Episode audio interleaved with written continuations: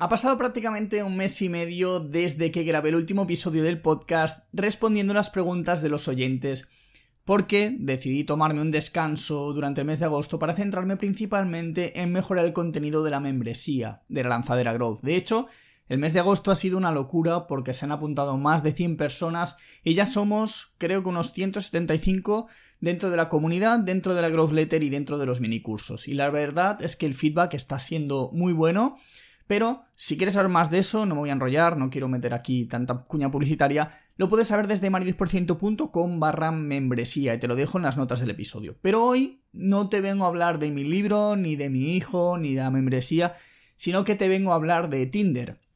Y te preguntarás, ¿por qué de Tinder? Pues porque realmente aunque de Tinder tampoco te puedo contar mucho porque ni lo tengo instalado, básicamente porque no tengo ni fotos decentes ni fotos recientes, pero tampoco te vengo a hablar de mis fotos, sino que vengo a hablarte de cómo podrías aplicar una estrategia en Tinder al igual que a la hora de buscar empresas de tipo growth en bolsa. Y esa estrategia, si te lo estás preguntando, no consiste en darle a la derecha a todas las tías para ver si haces match con alguna de ellas.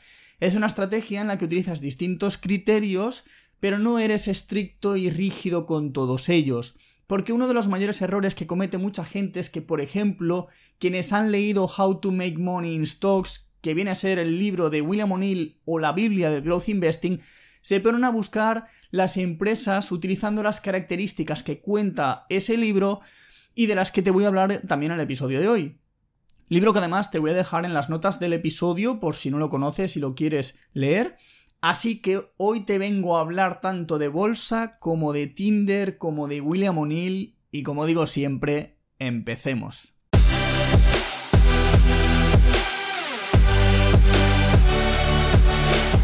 Te doy la bienvenida al podcast en el que se habla de dinero, ahorro e inversión en un idioma que entiendes y que raramente durará menos de 10 minutos. Esto es Invierto para ganar dinero, el podcast de Mario 10%. Hoy, para no variar con la tradición, te vengo a contar una de mis fumadas. Pero antes de eso quiero decirte una cosa, y es que voy a probarlo, a ver qué tal funciona, pero estoy grabando este episodio en vídeo y si me, estás escuchando barra viendo en Spotify, bueno, ya verás que me estás viendo, porque lo voy a subir tal cual para ver qué tal funciona y a ver si recibo feedback. Así que si realmente lo estás mirando desde el vídeo de Spotify y te parece interesante que se continúe subiendo los episodios así, pues me agradecería que me escribieses o me dijeses por alguna vía que realmente te ha parecido interesante verlo así. A lo mejor no te interesa verme el jeto mientras estoy hablando. Pero dicho esto, vuelvo con mis fumadas. Hoy, realmente, si me, si me dejas que te explique, eh, vas a ver cómo te voy a relacionar el tema de Tinder con la bolsa con William O'Neill, porque realmente tiene mucho sentido. Pero empecemos por el principio, que es por donde vamos a empezar. Voy a empezar por Tinder, y de cómo seguramente te comportas cada vez que abres esa aplicación. Porque, como te dije al principio, aunque yo no tengo la aplicación instalada, obviamente sí que la he utilizado. Y seguramente sabes que Tinder no deja de ser un filtro o un screener para encontrar personas con las que hacer match y quedar para ver si surge algo, y pongo dedillos de comillas. Si tienes un poco de vista, seguramente relacionarás que el filtro de Tinder mm, con los filtros de bolsa empiezan a ver ya cosas similares. Y estarás en lo acertado. Pero déjame que te cuente sobre Tinder y sobre cómo nos hemos comportado todos. Y con todos me vengo a referir principalmente a los hombres, porque existen algunos estudios que demuestran que las mujeres son sumamente selectivas cuando entran en esta aplicación, buscan características muy concretas y no le dan a cualquiera a la derecha, pero nosotros somos distintos, ¿vale? Así que me voy a centrar en cómo somos los hombres porque también es lo que yo conozco. Y algo que seguramente hayamos hecho el 99,99% de los tíos que seguramente estéis escuchando este episodio y vais a sentir con la cabeza, es darle a la derecha a todas las tías hasta que se te acaban las opciones diarias. Eso sí, tengo que reconocer que no es una estrategia que verdaderamente funcione porque al final si te das cuenta las chicas que te acaban haciendo match suelen ser chicas que generalmente no nos acaban gustando, o prácticamente nos interesan entre nada y cero, aunque de vez en cuando se cuela alguna que entra dentro de nuestros criterios. Pero párate a pensar un segundo. Si entras en Tinder y le das a la derecha a todas, pierdes la posibilidad de ser medianamente selectivo y elegir aquellas que realmente te gustan y descartar aquellas que no. Entonces tú le das a la derecha todas y lo que ocurre es que Tinder te dice, se han acabado las opciones diarias, vuelve mañana. Pero Tinder, como te limita estas opciones diarias, eh, a menos que te pases al Tinder Gold, eh, algo que yo realmente no hago jamás porque no pago por este tipo de apps, pues no me gusta perder esas oportunidades día a día. Prefiero tener otro prisma, otro ángulo y ser un poco más selectivo. Por ejemplo, a mí personalmente me llaman muchísimo la atención las chicas pelirrojas y no sé realmente por qué. O sí, que básicamente son muy pocas las que te encuentras y algunas tienen un encanto especial porque no me sirven todas las pelirrojas. Supongo que por eso mismo me llaman la atención porque no es habitual encontrártelas aquí. Si viviese en Irlanda como en el pasado, pues las vería más a menudo y a lo mejor me perderían un poco el encanto.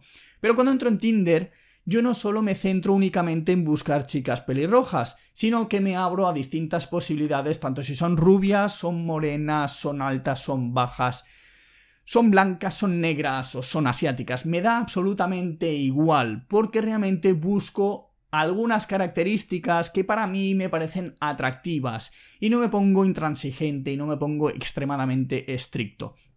Porque lo que principalmente busco es que si potencialmente podríamos hacer match. De esta manera, lo que hago es descartar a las chicas que o no me parecen atractivas o veo que no pegamos ni con cola y también a las chicas que realmente considero que son extremadamente atractivas, explosivas y sensuales, pero que yo seguramente no seré el tipo de persona que sea de su gusto. Por eso siempre hay que ser realista, optimista, realista. Y ahora puede que te estés preguntando que qué tiene que ver esto con la bolsa, pues te lo voy a explicar. Al principio de este episodio te hablé de How to Make Money in Stocks, el libro de William O'Neill, o la Biblia, que podríamos considerarla como tal, del Growth Investing. En este libro, William O'Neill te explica cada una de las características que suelen tener las empresas de tipo growth. Y te preguntarás cuáles son estas características. Pues principalmente son el crecimiento en EPS o beneficios por acción, que viene del inglés earning per share, crecimiento en ingreso, en márgenes, en el return on equity, que tengan gran volumen, cantidad de institucionales, eh, etc. Tienen muchas características. ¿Y qué es lo que ocurre? Pues que en este caso muchas personas cuando han cogido y han leído este libro y empiezan a montar un screener, lo que acaban haciendo es poner todas y cada una de estas características y a ver qué sucede. Vamos, que lo que acaban haciendo es entrar en Tinder buscando únicamente chicas pelirrojas de piel clara y ojos claros, perdiendo así la oportunidad de hacer match con otro tipo de chicas de su gusto porque han sido tan intransigentes de querer tener todas las características de esa chica, o en este caso de una acción de tipo growth. Y como ves, tanto en Tinder como en cualquier screener de bolsa, puedes ser lo suficientemente flexible como para aceptar algunas características, aunque le falten otras. Así que cuando buscas una empresa de tipo growth, tienes que hacerlo de la misma forma que cuando buscas a una potencial pareja en Tinder. Nada de darle a la derecha a todas y nada de buscar únicamente las pelirrojas de piel clara y ojos claros. Mentalidad abierta y flexible. Así que en el episodio de hoy te vengo a contar cómo hago yo para encontrar empresas cuando invierto en bolsa. Y voy a aprovechar para meter de nuevo la cuña publicitaria porque esto creo que puede ser un gran contenido que haga próximamente para los miembros de la lanzadera Growth porque aunque ya les he dicho muchas pautas en las growth letters semanales, en el canal de Discord, realmente creo que es un contenido que puede dar bastante juego en un minicurso. Dicho esto, mario10%.com barra membresía y sigo con lo que te estaba diciendo, se acabó la cuña publicitaria. Entonces, si decimos que nada de swipe right a saco, eh, ni ser nada de ultra exquisito que solo me gusta este tipo de chicas, vamos a ver cómo narices buscamos empresas en bolsa. Pues bien, como ya te he contado en otros episodios, el growth investing es una estrategia que combina lo mejor del análisis fundamental con lo mejor del análisis técnico. Básicamente buscamos las mejores características fundamentales concretas, así como ciertos patrones técnicos del análisis técnico. Y tenemos estos dos criterios, como te acabo de decir, al igual que en una potencial pareja. Porque el análisis técnico es lo guapa o fea que pueda ser esa persona, y los fundamentales son todo lo que hay detrás, como el carácter, la inteligencia, la personalidad, etc. Entonces la clave aquí está en agrupar pequeñas características que nos parecen muy importantes o importantes y empezar a hacer distintos filtros. Por ejemplo, como siempre, queremos invertir en empresas que estén en una clara tendencia alcista o en su fase más inicial de esa tendencia, pues de análisis técnico podríamos coger que el precio se encuentre por encima de la media de 200 días o 200 o 40 semanas, perdón, que básicamente es la media de tendencia de largo plazo que se suele utilizar, puede ser de 30 semanas, puede ser otra. Pero al mismo tiempo podríamos decir que también le metemos como dice en el libro, EPS, un crecimiento en EPS, en beneficios por acción, bastante interesante, pues podemos utilizar ese filtro. Luego en otro filtro podríamos decir, pues voy a juntar em, una empresa que haya salido en bolsa en los últimos 10 años y que además tenga unas ventas crecientes. Así lo que vamos a hacer va a ser buscar empresas jóvenes con bastante potencial. Llegados a este punto también debes plantearte distintas hipótesis para crearte así distintos filtros. Digamos que, por ejemplo, a mí me gustan las empresas de baja capitalización de menos de 20 billones de market cap y además que tengan pocas acciones en circulación, pues pongo esas características y busco ese tipo de empresas. Si además el mercado baja ese día, como está pasando durante el último año muchos días, algo de, lo que, algo de lo que hago es buscar ese tipo de empresas mm, de tipo growth que realmente el precio no cae, sino que cuando el mercado está bajando se mantiene prácticamente en cero, puede perder un poco de valor o incluso sube.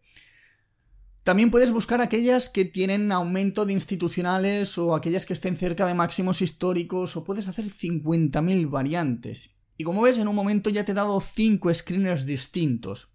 Así que a partir de aquí es cuestión de saber qué es lo que quieres buscar, qué tipos de empresas te interesan y trocear todos esos criterios en pequeños grupos para hacer los correspondientes filtros.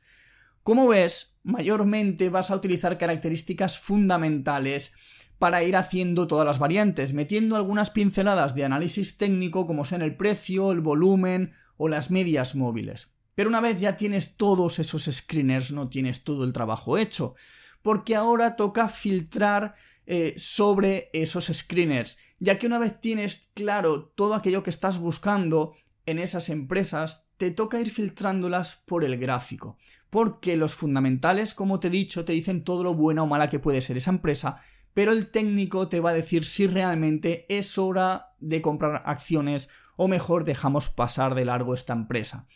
Así que como suele pasar en la vida misma, cuando buscamos pareja lo que realmente nos importa em, y va a hacer que esa relación tenga consistencia, no va a ser el físico, sino que va a ser que esa persona sea inteligente, mm, nos guste la personalidad, encajemos, sea agradable o sea sus fundamentales. Pero cuando vemos que los fundamentales son buenos, lo queramos o no, siempre vamos a hacer vamos a sentirnos atraídos por una persona que tenga un físico que para nosotros tenga algo de atracción, morbo, llámalo como quieras, pero en mayor o menor medida te va a tener que gustar esa persona por su físico. Y esto lo digo, le, le duela a quien le duela. Pero es la vida, así es como funcionan las cosas, y en la bolsa pasa exactamente igual.